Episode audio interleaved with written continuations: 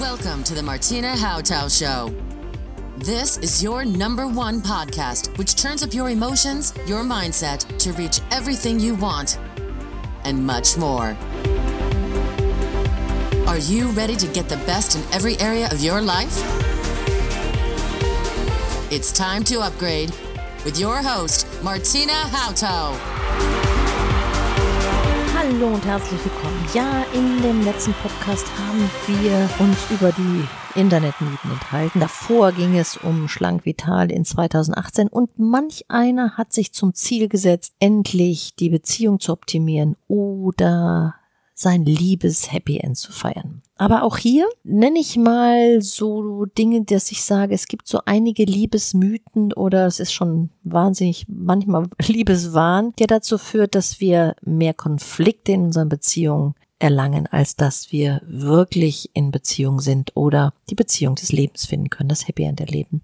Und wie für mich Liebe 4.0 aussieht, darum soll es heute gehen, denn ich möchte gerne, dass du in 2018 und forever die Liebe des Lebens auch findest. Und du weißt sicherlich, dass ich mich um ganzheitlichen Lebenserfolg kümmere, denn alle Lebensbereiche sollten rundlaufen. Und wenn wir uns nur auf unseren Erfolg im Bereich Karriere und Geldverdienen konzentrieren, bleibt die Gesundheit manchmal auf der Strecke und auch die Beziehung. Wenn wir dann noch auf verschiedene Mythen hereinfallen, die wir im Bereich der Gesundheit oder der Liebe verfolgen und als Wahrheit sehen, dann wird es in keinster Weise einfacher. Und damit es leichter wird, wenn wir mal so ein bisschen die romantische Brille heute abnehmen, darum soll es heute gehen. Um in der Liebe nicht nur den Partner des Lebens zu finden, geht es sicherlich als Single darum, erstmal zu sagen, warum bin ich Single? Also Mittlerweile ist der Trend ja schon eher so, dass man sagt, na ja, ich hätte gern so eine On- und Off-Beziehung, aber so richtig einlassen will ich mich nicht. Und im Grunde unseres tiefsten menschlichen Herzens wollen wir aber ankommen. Ankommen bei einem Menschen. Ankommen in dem Hafen der Liebe oder in einem Zuhause. Dafür fallen wir aber auf die Liebesgeschichten in Filmen, in Büchern immer wieder rein. Manchmal gehen wir auch nicht sehr liebevoll miteinander um. Der kleine Witz über den anderen, über Frauen oder über Männer ist für mich schon so eine Art Mobbing. Wenn wir nicht wertschätzend miteinander umgehen, dann sind wir auch mehr Objekte statt Subjekte. Wir reden über Männer, wir reden über Frauen. Und dann ist die Gefahr, dass der eine der andere das andere Geschlecht nicht für ernst und für voll nimmt. Und da setzt sicherlich auch die Diskussion MeToo an nämlich Übergriffe, die passieren können. Jeder Mensch, jede Frau und jeder Mann hat unterschiedliche Grenzen, hat unterschiedliche Offenheiten, hat unterschiedliche Arten, Humor wahrzunehmen oder hat unterschiedliche Grenzen von Nähe und von Entfernung. Und wenn wir dort uns mehr sensibilisieren, um herauszufinden, was will mein Gegenüber und nicht mit allgemeinen Objektbezeichnungen, umgehen, hätten wir definitiv ein wertschätzenderes Miteinander. Das gilt für Männer wie für Frauen. Und gleichzeitig das Maß zu finden, wie wir uns betrachten können und uns sehen und uns keine Vorwürfe machen, weil die eine Frau lockerer ist und die andere etwas verschlossener ist. Es dann in keinster Weise mehr zu bewerten, sondern wahrzunehmen als individueller Ausdruck und nicht mehr und nicht weniger dann würden auch so Sprüche wie stell dich nicht so an oder siehst doch mal locker oder lustiger wegfallen. Wenn jemand sagt, das verletzt mich oder man merkt, das ist jetzt irgendwie übergriffig gewesen, auch übergriffig im Ton, es muss gar nicht handgreiflich sein, sondern übergriffig, ich habe eine Grenze überschritten, dann können wir einfach auch Abstand nehmen, wenn wir mit wachen Augen durch die Welt gehen. Ich würde mir wünschen, dass wir Männer und Frauen uns mehr als Subjekte und Individuen betrachten, als Lebewesen mit unterschiedlichen Geschichten, aus denen wir kommen und mit unterschiedlichen Formen von Nähe und Lockerheit. Und was sich verändert hat, ist natürlich auch, dass heute, wenn sich Menschen begegnen, wir ja so locker sind, dass es auch ganz schnell in den Sex oder Sex passiert. Es ist nicht der One-Night-Stand, es wird gar nicht mehr so bezeichnet, sondern wir steigen sofort direkt in die Vollen. Aber wo ist da diese Kennenlernphase, das Erobern, was doch spannend sein kann? Nein, dann sind wir gleich wieder mal prüde. Was ist, wenn ich schon alles kriege, das Tier erlege? Dann ist doch eigentlich schon alles gelaufen. Ein bisschen sind wir noch im Neandertal. Es gibt die Jäger und die Sammler. Und die Frage ist doch, wenn wir wirklich eine Beziehung wollen, was macht langfristig denn eine Beziehung aus? Sicherlich war es in Generationen früher, dass sie gemeinsame Ziele hatten, dass vielleicht auch Frauen nicht alleine sich wirklich finanzieren konnten. Ist aber heute noch der Fall, denn gerade dann Frauen, die alleinerziehende Mütter sind, haben es schwer, nicht nur einen Job zu kriegen, sondern sich zu finanzieren. Wie können wir es schaffen, dass wir uns Zeit nehmen, vielleicht wie ein bisschen wie im Teenageralter, um uns erstmal kennenzulernen, zu wissen, wie unser Gegenüber ist? Es ist definitiv ein Fremder, egal ob Frau oder Mann. Es ist ein Fremder. Und was wissen wir von diesem Fremden? Schauen wir uns an, mit wem dieser Fremde uns begegnet, wenn uns alleine begegnet oder wie ist sein Umfeld. Ich würde gern ein bisschen sowas Konservatives beleben wollen, nämlich sich Zeit zu lassen, sich kennenzulernen. Und dann ist es doch auch so, wir haben endlich diesen Menschen fürs Leben getroffen, mit dem wir 24 Stunden am liebsten zusammen sein wollen, was natürlich dann irgendwann in einer Beziehung selten der Fall ist, denn jeder geht arbeiten, man schläft acht Stunden nebeneinander im Extremfall und dann bleibt nicht mehr viel. Aber wir erlauben uns dann, diesen Menschen, den wir so sehnlichst gesucht haben, dass wir uns dann gehen lassen. Denn wir disziplinieren uns in unserem Beruf, sind freundlich und entgegenkommend zu den Kollegen, aber zu Hause können wir dann mal die Fassaden fallen lassen. Gerade bei dem Menschen, den wir besonders lieb haben, den wir extra auserwählt haben, mit uns 24 Stunden zusammen sein zu dürfen, den wir am Anfang, für den wir alles getan haben, nur um Platz eins zu erlangen, um wie wäre es, mal zu überlegen, wie kannst du ein 24 Stunden Ich sein, ausgeglichen, ausgewogen, dich selber erstmal für deine Zufriedenheit und dein Glücklichsein zu sorgen, um auch diesem Menschen und allen anderen Menschen gegenüber auch, das wäre natürlich wunderbar, wertschätzend gegenübertreten zu können und nicht von einem Extrem vom geschäftigten Fassaden sich zusammenreißen Modell, in dem ich lass mich gehen Modell zu fallen. Wie könnten wir es schaffen, den Beziehungsalltag 4.0 neu zu gestalten, nämlich das Maß von Freiheit und Zweisamkeit schließt sich tendenziell irgendwie aus in der klassischen Beziehung.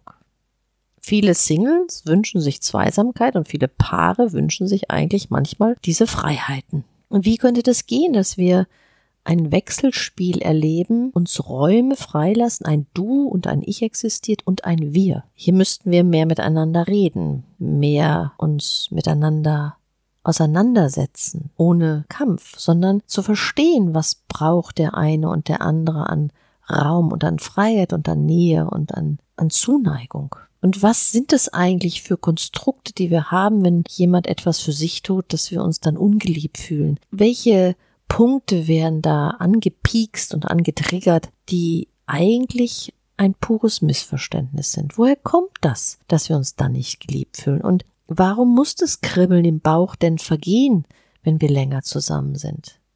Ja, vielleicht, weil wir nicht mehr das tun, was wir am Anfang gemacht haben? Sicherlich ist manches Maß am Anfang nicht mehr zu leisten. Das heißt, wie soll man da immer diese SMS schreiben und die Liebesschwüre sich sagen, die man am Anfang hundertmal am Tag am besten verschickt hat? Aber wie wäre es, sich als Paar immer mal wieder zu verabreden, ein ABC-Dating, das habe ich in meinem Messenger in Facebook als Idee hinterlegt, wirklich sich Dinge zu überlegen, die anders sind. Immer wieder was Neues auszuprobieren, um einander neu kennenzulernen. Wie viel habt ihr am Anfang beim Kennenlernen unternommen? Was habt ihr probiert, um euch kennenzulernen, um ein gemeinsames Erleben zu haben.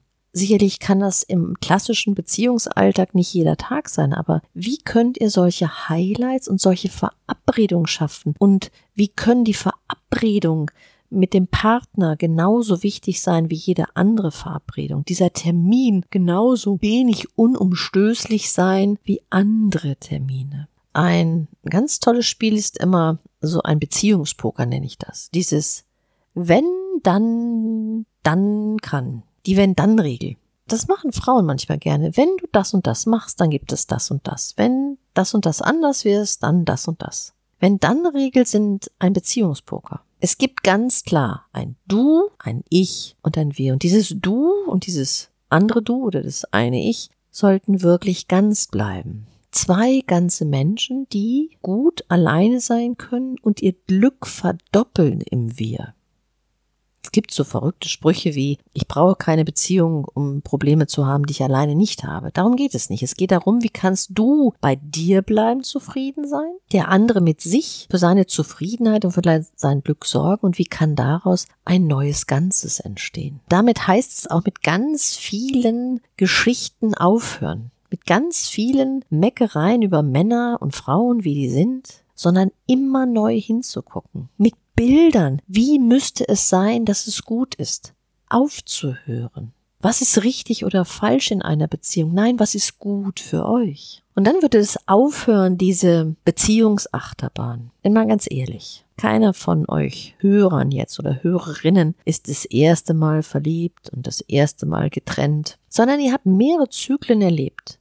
Verliebt, verlobt, verheiratet im Gedanken. Und in Gedanken sind das immer noch Frauen schneller, ich glaube aber auch Männer auch. Die sagen das bloß nicht so offiziell. Aber wenn wir das Gefühl haben, wir sind angekommen, dann läuten schon nach 24 Stunden die Hochzeitsglocken.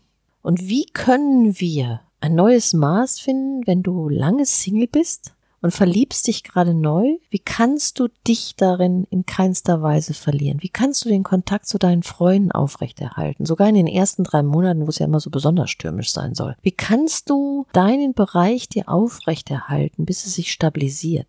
Nicht ineinander fliegen und die Welt vergessen. Wie kannst du das Maß schaffen von Verliebtsein in den Bereich der Liebe und in die Beziehungsalltag? Und wie kannst du aufhören, an dem doch so tollen Menschen plötzlich dran herumzurubbern, sondern das, was dir gefiel, ist plötzlich ein Problem. Das, was dich vorher begeistert hat, wird jetzt zum Stressfaktor. Vielleicht, wenn wir langsamer hinschauen, bedächtiger betrachten, dann würden wir vielleicht vorher merken, dass das nicht passt und Jeglicher Umerziehungsversuch scheitert sowieso, weil wenn er dann umerzogen ist, das andere menschliche Wesen an unserer Seite, verlieren wir eh im meisten Fällen den Spaß daran, weil damit es langweilig. Also wenn karierte Socken, dann karierte Socken langfristig lieben. Dann hört die Beziehungsachterbahn auf. Das Karussell, in dem du immer wieder kreist. Und wenn du ganz ehrlich zu dir bist, wenn du durch dieses Karussell gelaufen bist und gerade Single bist und das hörst dir diesen Podcast, dann frag dich doch mal, was war immer? Gleich. Und die einzige Person, die immer gleich war, das warst definitiv du in diesem ganzen Programm. Also kannst du es auch ändern und verändern und vielleicht gibt es einen viel tieferen Grund, eine viel tiefere Emotion, warum es immer wieder passiert ist.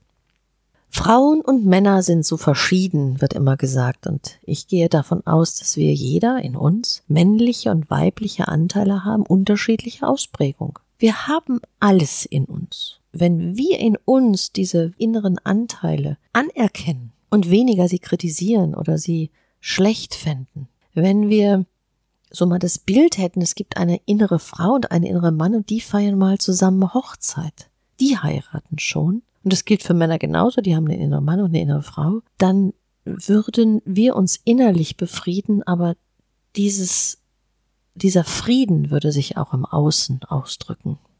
Denn wenn wir uns ganz mit unseren verschiedenen Facetten annehmen, die wir in weiblich und männlich einteilen, würden wir auch das Außen in eine Harmonie versetzen, die unglaublich wäre. Diese Akzeptanz und Wertschätzung, egal ob du jetzt Mann bist oder Frau. Was sind so manchmal Gedanken, wenn du Frauen siehst? Siehst du Frauen am Steuer? Ach, guck mal den an, Macho. Das wird mal ganz schnell gesagt. Und trotzdem ist es ein Ausdruck, ein Ausdruck der Verallgemeinerung. Und das, wir wissen überhaupt nicht, warum derjenige das tut und so ist.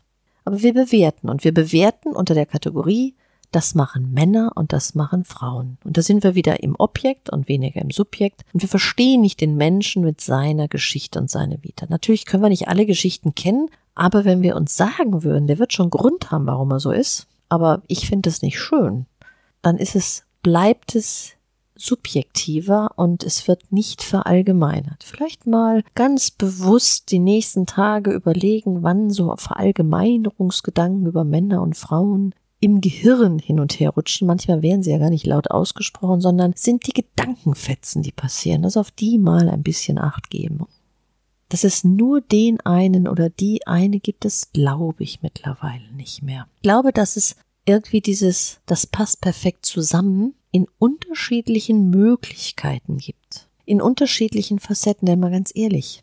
Wenn wir so über die Straße gehen oder durch die Straßen gehen, sehen wir oft und erinnern wir uns und denken, der sieht so aus wie der, der sieht so aus wie der, der sieht so aus wie der, der sieht so aus wie der. Wir erinnern und entdecken in anderen andere oft wieder, so wie Doubles. Und dort mal zu schauen, was sind denn die auslösenden Faktoren, jemand zu mögen?